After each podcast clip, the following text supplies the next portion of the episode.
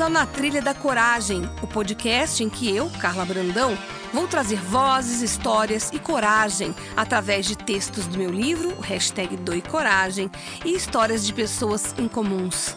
Elas vão entrar na nossa trilha para contar a história que mudou a vida delas. Respira fundo, nem traz mala e nos acompanhe nessa trilha. Será um episódio por semana, onde vamos falar de coragem, sucesso e o momento presente. Olá! Hoje, na Trilha da Coragem, eu trago uma mulher muito corajosa que eu conheci no ambiente de trabalho e trouxe para o meu coração porque ela mostrou-se para mim através de uma conversa, através de uma pauta que nós tivemos em comum. E hoje comigo está a Denise Odorício, uma jornalista que eu admiro demais, para contar um pouco do que, que ela tem de coragem. Tudo bom, Denise? Tudo bom, Carla, e você? Obrigada, é um prazer falar com você. Ah, muito obrigada. Conta para todo mundo que está ouvindo aonde você está nesse momento, em que país do mundo?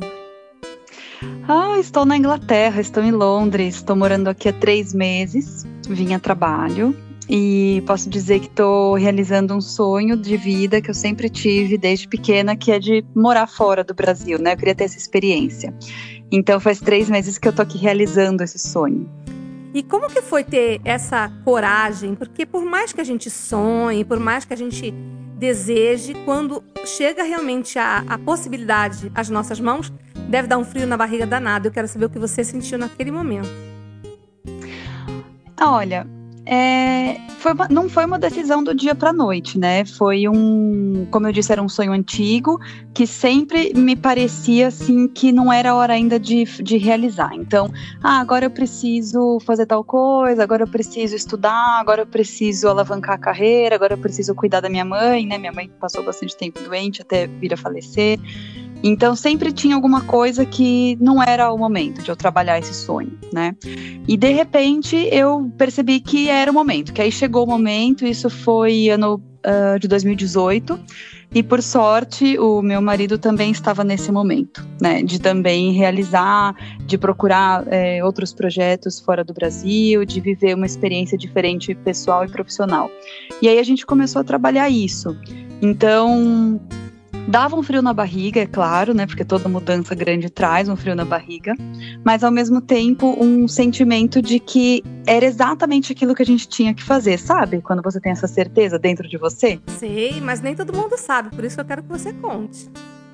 Pois é era uma coisa muito engraçada, porque parecia que tinha alguém me falando: uh, olha, agora, vai, você não tem mais o que esperar, sabe? É, porque ao mesmo tempo que eu acho que eu sou jovem, né? Eu tenho 37 anos, mas eu acho que também é uma idade que eu já tenho uma certa maturidade, né? Eu já vivi algumas coisas importantes que me ajudaram a me conhecer. E, e, uma coisa que eu aprendi, eu até li o seu livro, eh, no seu livro isso, e que eu concordo plenamente, que é a gente ouvir a nossa intuição. Uhum. Eu, eu tenho a minha intuição muito forte. E quando eu percebi isso, que a minha intuição era muito forte, que e que raramente ela se enganava, uhum. eu passei a dar mais atenção para ela, porque a nossa intuição ela, ela tem um, um, é como se fosse um sexto sentido mesmo, Sim, né? Vem do coração, é uma coisa que e a gente não, não dá muito valor muitas vezes, demora para confiar, né?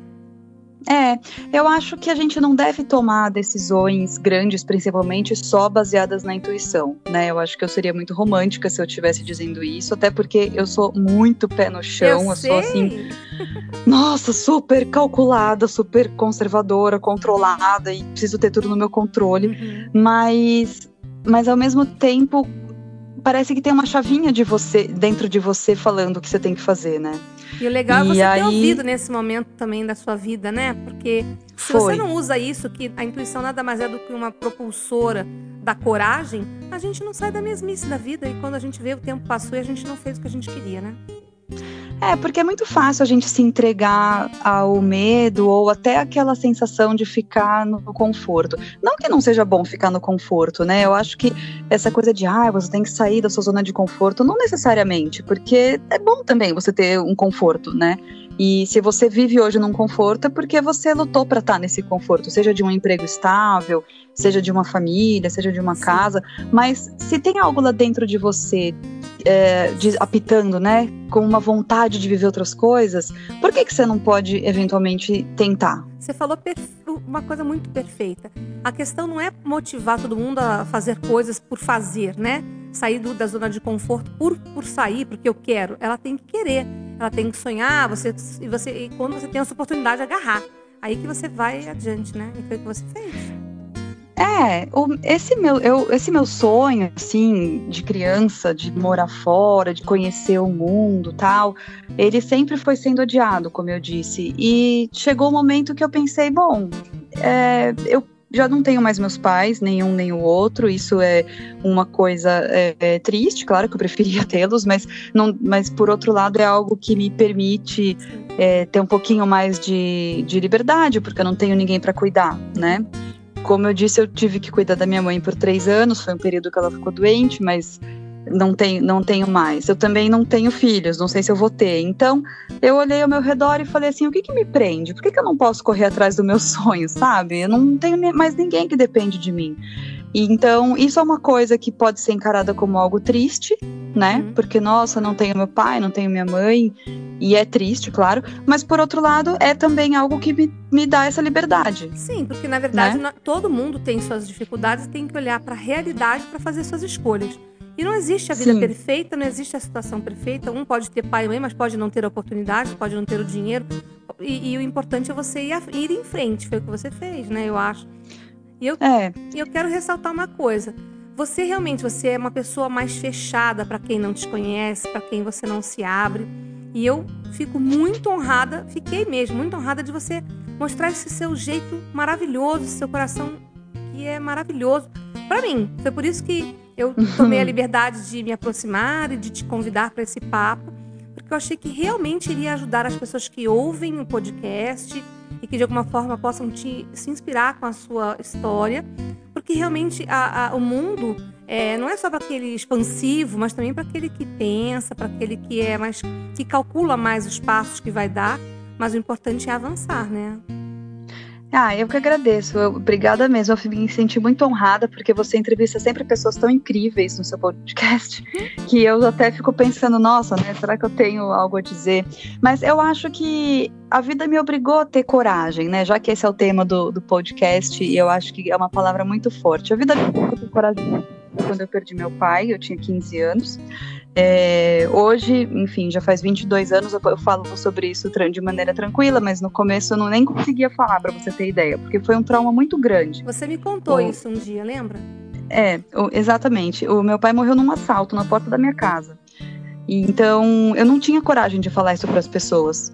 Né? As pessoas falavam, nossa, mas você é tão jovem, seu pai morreu tão jovem, por que, que ele morreu? E eu inventava doenças, inventava histórias, porque era muito difícil para mim falar a verdade, assim, porque é, é algo chocante, de fato, você perder o seu pai num assalto, né? Quando eu me vi naquela situação, aos 15 anos, sem meu pai, eu acho que eu tinha dois caminhos, duas escolhas. Uma que era eu me rebelar contra o mundo e pensar, meu Deus, por que comigo? Por que com meu pai, que era uma pessoa tão legal? Ou eu poderia encarar aquilo de frente e fazer o que tinha que ser feito, né? E, e o que você ninguém. Fez? O que eu fiz foi tentar manter a cabeça no lugar. É, dar o maior apoio possível emocional para minha mãe, que apesar de eu ter só 15 anos, eu acho que eu estava mais forte que ela naquela situação. E, e, correr atrás das minhas coisas. Então eu tinha que estudar, eu, eu comecei a trabalhar para ajudar em casa com o mínimo possível que eu poderia. Então eu, foi o que eu fiz, com 16 anos comecei a trabalhar. E, e, e, eu, pensei, eu tinha uma, uma frase que me martelava a cabeça sempre, que era assim: eu não posso dar errado. Eu não posso dar errado. Então, eu não posso começar uma, uma faculdade e não gostar. Eu não posso, é, sei lá, gastar um dinheiro que eu não tenho, porque eu não tenho para onde correr. Eu tenho que, me, que fazer minha vida sozinha agora. Minha mãe não trabalhava, uhum. né? E como você fez? E, bom, eu comecei a trabalhar aos 16 anos. Eu fui primeiro trabalhar no shopping. Depois eu fui ser secretária de uma escola de música e também dar aula de música, porque desde pequenininha eu estudei piano.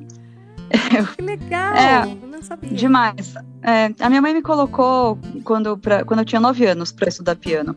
Então, quando meu pai morreu, que eu tinha 15, eu já tinha 7 anos de, de piano e eu já podia dar aula, né, assim, uhum. assim, pelo, no conservatório musical, que era onde eu estudava. E aí eu passei a, eu a dar aula e ser secretária. Eu lembro que eu ganhava 250 reais por mês. Mas já pagava metade da minha faculdade que eu comecei dois anos depois, aos 18. Então já era alguma coisa, né? Uhum. E, eu, e aí eu fiz um crédito estudantil para poder terminar a faculdade, né? Eu é, paguei em 10 anos, Nossa. que foi bom no fim das contas, porque foi com o meu salário de jornalista que eu também fui pagando essa dívida. E as coisas foram acontecendo. Então, então eu acho que assim, eu não parei para pensar muito, sabe? Eu, eu fui na, e, pensei, eu preciso dar certo nesse caminho, vamos que vamos. E como e você fui. escolheu o jornalismo? Por que você escolheu ser jornalista? Olha, eu escolhi jornalismo porque eu sempre gostei muito de escrever e de ler. Então eu me imaginava trabalhando numa revista, escrevendo horrores, e eu nunca trabalhei em revista, só como frila. Minha carreira sempre foi em televisão, por acaso, foi onde eu arrumei um estágio no segundo ano da faculdade. Mas eu, enfim, ainda gosto de escrever e tal, mas foi o que me levou para o jornalismo, foi isso. Eu me imaginava muito numa redação escrevendo, escrevendo, escrevendo. enfim, e aí foi, foi o que aconteceu. E, e é isso. E aí, quando eu vi, se passaram muitos anos, como, como ficou só eu e minha mãe. Assim, eu tenho um irmão, né? Mas meu irmão já tinha casado, já tinha saído de casa, então ficou eu e minha mãe. E aí, com esse sonho de morar fora, eu engavetei, porque eu pensei, eu não vou ter coragem de deixar minha mãe agora, né? Eu nunca tive coragem de me afastar dela, e esse sonho foi sendo adiado. Entendi. Até ano passado. Até você ter tido a chance de ir adiante com o seu sonho. De quantos anos era esse sonho? Você tinha quantos anos quando você se imaginava num país, visitando outros países, como você fala? Eu lembro que era uma, é uma coisa muito de criança. Quando eu tinha justamente essa idade de 9 para 10 anos, ainda não tinha internet. e a gente tinha. Eu tinha amigos de correspondência, amigos por carta. Uhum. No mundo todo. Tinha um clube, eu lembro, que chamava International Pen Friends, que você se inscrevia. E aí você recebia endereços de outras pessoas Sim. desse clube do mundo todo. Você conhece? Sim, eu Você lembra? Lembro eu amava. Eu, fui come... eu vi no Estadinho, finado Estadinho, essa, esse clube, me inscrevi. E, e adorava, assim, que chegavam umas cartas de uns lugares muito estranhos para mim na época, sabe? Então chegava carta tipo da Malásia, e eu, e eu corria, abria o mapa mundi, o Atlas pra descobrir geográfico. onde ficava a Malásia. Exato. E eu achava aquilo fantástico. E eu acho que ali nasceu essa minha vontade, sabe? E, eu, e eu falava, e eu, e eu não, e eu falava, gente, tem tanta gente diferente, lugares tão diferentes, né, daqui. Foi aquilo que me deu esse start. E depois disso que você virou, depois de se formar e se tornar uma jornalista conceituada, respeitada, você já viajou hum. para vários países, imagino, né? Ah, eu viajei, não, eu viajei, assim, não, nossa, muitos países. Eu viajei para alguns países, é, a Inglaterra, onde eu tô morando agora, eu não conhecia, então eu cheguei aqui assim para morar já sem conhecer e, e até as pessoas falaram: Nossa, mas você foi morar num lugar que você nunca tinha nem visitado? Pois é, menina, vim aqui. Mas eu amei, coragem. eu tô apaixonada. Pois é, coragem. Eu vi sua foto eu, hoje na sua amei. rede social da neve. Lembrei de quando eu fui foi. pra Inglaterra e vi neve também lá em cima do é carro. É verdade. De, de manhãzinha, é. quando eu acordei, achei incrível e me reportou também para quando eu viajei. Foi. Foi muito legal. É, eu acho que teve um segundo ato de coragem, um segundo não, mas, mas mais um ato de coragem nessa mudança minha para fora, que foi pedir demissão de um emprego de 14 anos. É, não é para qualquer um. Né? É, é, claro que eu trabalhei para isso, fiz uma reserva de dinheiro, tudo, e pedi demissão e falei, gente, chegou a minha hora de passar um tempo fora do Brasil, seja fazendo o que for ou eu vou estudar, ou eu vou fazer um sabático, alguma coisa eu vou fazer porque eu não posso mais adiar esse sonho. E eu vou te falar uma coisa, Denise. É, eu sempre falo nas palestras, nos encontros, e é fato. Toda vez que a gente ouve a voz do coração e age pelo coração, não aquele coração frufru, aquele coração romantizado, mas a nossa verdade real, a nossa essência, a gente vai adiante. E, e, e, isso foi exatamente o que você fez e me surpreendeu. Por isso que também eu te convidei para estar tá aqui. Porque você tinha uma coisa que era cômoda, tranquila, tal, e, e você pegou e teve uma oportunidade, avaliou, claro, todas as posições, mas você seguiu seu coração e mesmo você tem outra coisa na mão, você depois veio obter, porque você cumpriu exatamente a risca o que a neurociência explica. A gente faz a coisa certa, a coisa certa acontece e a gente atrai isso. Você sabe um pouco disso? Eu, eu acredito 100% nisso. 100%. Eu acho que quando a gente faz o que tem que ser feito da nossa parte, as coisas acontecem, de fato. Porque é, isso que eu te falei. Eu saí sem ter certeza de nada e disposta a tentar, porque eu pensei: o que, que pode dar errado? Né? Não vai dar errado. Eu vou, eu fiz um planejamento para isso. Vou passar um tempo fora e se for o caso eu volto pro Brasil e, e continuo minha vida, sabe? Uhum. E, e, e, de repente, depois de algumas semanas, algum tempo, apareceu uma oportunidade de trabalho para mim, para eu vir para Inglaterra. Eu, eu não vinha para cá se é. eu não é. tivesse trabalho. É. As pessoas até falam: "Nossa, mas você pediu demissão, você já tinha". Não, não tinha nada. Você foi a prova cabal nada. de que as coisas que são estudadas de fato são reais, né? Pois é, e, isso foi muito incrível, porque quando aconteceu, né, de, de eu ter essa chance, eu falei, gente, mas é melhor do que eu poderia ter sonhado, porque é perfeito, né? Junta o meu trabalho, minha profissão, com a realização desse sonho pessoal de morar fora. Então, realmente, assim, eu, eu acredito em trabalho, da gente cultivar e ir atrás, mas eu também acredito em sorte. Eu acho que tudo se, se uniu, né? É, na verdade, a sorte é o nome que se dá para uma ação calculada e, e, e impulsionada pela nossa verdade. Porque você, na verdade, não teve medo. A gente, quando age pelo medo, só se ferra. É isso que a gente aprende desde criança da forma errada, né? A gente nunca pois chega é. aprender numa escola, na nossa casa, não é por mal. Mas a gente não é estimulado a arriscar, é estimulado a seguir as nossas verdades e vontades genuínas, né? Desde criança. E pelo contrário, a gente é muito amedrontado desde muito cedo, né? E é por isso que a gente Sim. depois tem que reaprender e começar a reacreditar na gente mesmo. Dá um trabalho. Sim porque a gente tem que ter cautela, né? Cautela a gente tem que ter atenção, pensar, planejamento, isso é uma coisa. Medo é bem diferente. Bem né? diferente. E é bem diferente. Eu sempre tive uma criação muito, assim como você falou, olha, cuidado, olha, tal, guarda dinheiro, as coisas podem dar errado. Ai, meu Deus, aquela coisa. E, e, eu sou muito assim até hoje, eu tô sempre preocupada, Sim, eu tenho que ter um lá né, os o 50 reais na carteira, porque se der uma dor de barriga, sabe? né, eu sou super assim. Eu saio sem um centavo na carteira todo dia, sério, eu esqueço. e quando eu gasto. É, pois é, e eu me surpreendi até que eu tomei essa atitude, mas é como eu disse, tinha uma intuição lá dentro de mim falando: vai, minha filha, é isso que você tem que fazer, vai, minha filha.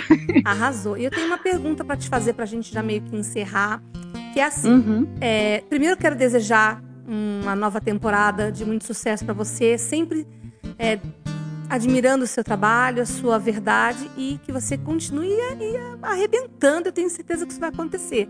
Não perca ah, essa, não perca esse, essa mola que te levou até aí. E obrigada. E é sincero. E a outra eu queria que você dissesse alguma coisa que pudesse a quem está ouvindo a gente de alguma forma a se estimular, a se